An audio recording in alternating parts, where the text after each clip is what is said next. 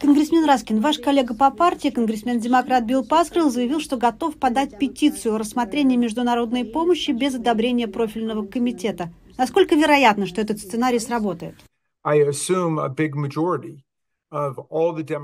Я считаю, большинство демократов и республиканцев не оставят наших союзников в Украине. Всех тех, кто прошел через ад, миллионы людей, которые покинули свои дома из-за войны и переехали на новые места внутри страны или покинули ее.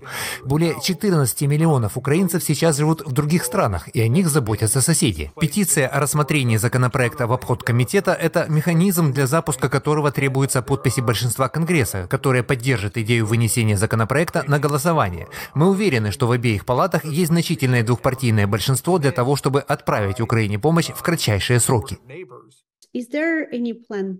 Есть ли у вас план «Б», если республиканцы Нижней Палаты решат похоронить законопроекты международной помощи, присланные из Сената?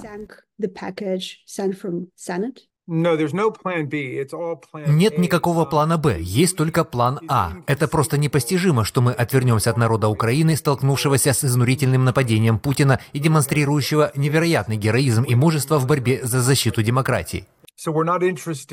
Нас не интересует разделение Украины. Нас не интересует компромисс в результате переговоров с Россией, в котором она будет претендовать на города и населенные центры в Украине. Мы хотим, чтобы Украина выиграла эту войну и после этого провела переговоры о мирном договоре на условиях национальной безопасности украинцев и для поддержки их демократии.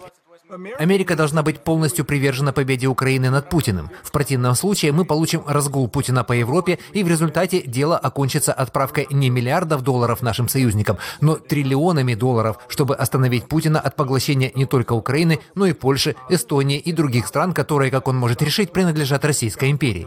Я понимаю, что в России есть растущее волнение, несмотря на путинские попытки замолчать новости о происходящем. Я имею в виду даже Авдеевку, где они потеряли десятки тысяч россиян. Как как долго российский народ будет это терпеть? Мы знаем, что в России распространяются антивоенные настроения, что Путин намерен пытаться контролировать доступ людей к правде.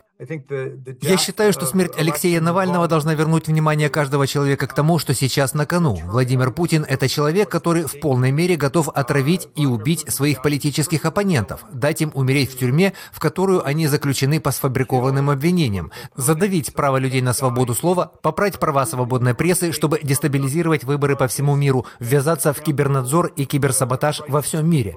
Мы противостоим очень серьезной угрозе. Это не только свобода людей в Европе, это наши собственная свобода и демократия. Мы видели, как российская разведка была вовлечена в распространение новой лжи о Джо Байдене, чтобы попытаться повлиять на наши выборы. Мы говорим об угрозе. Она уже у порога, в Америке и прямо сейчас.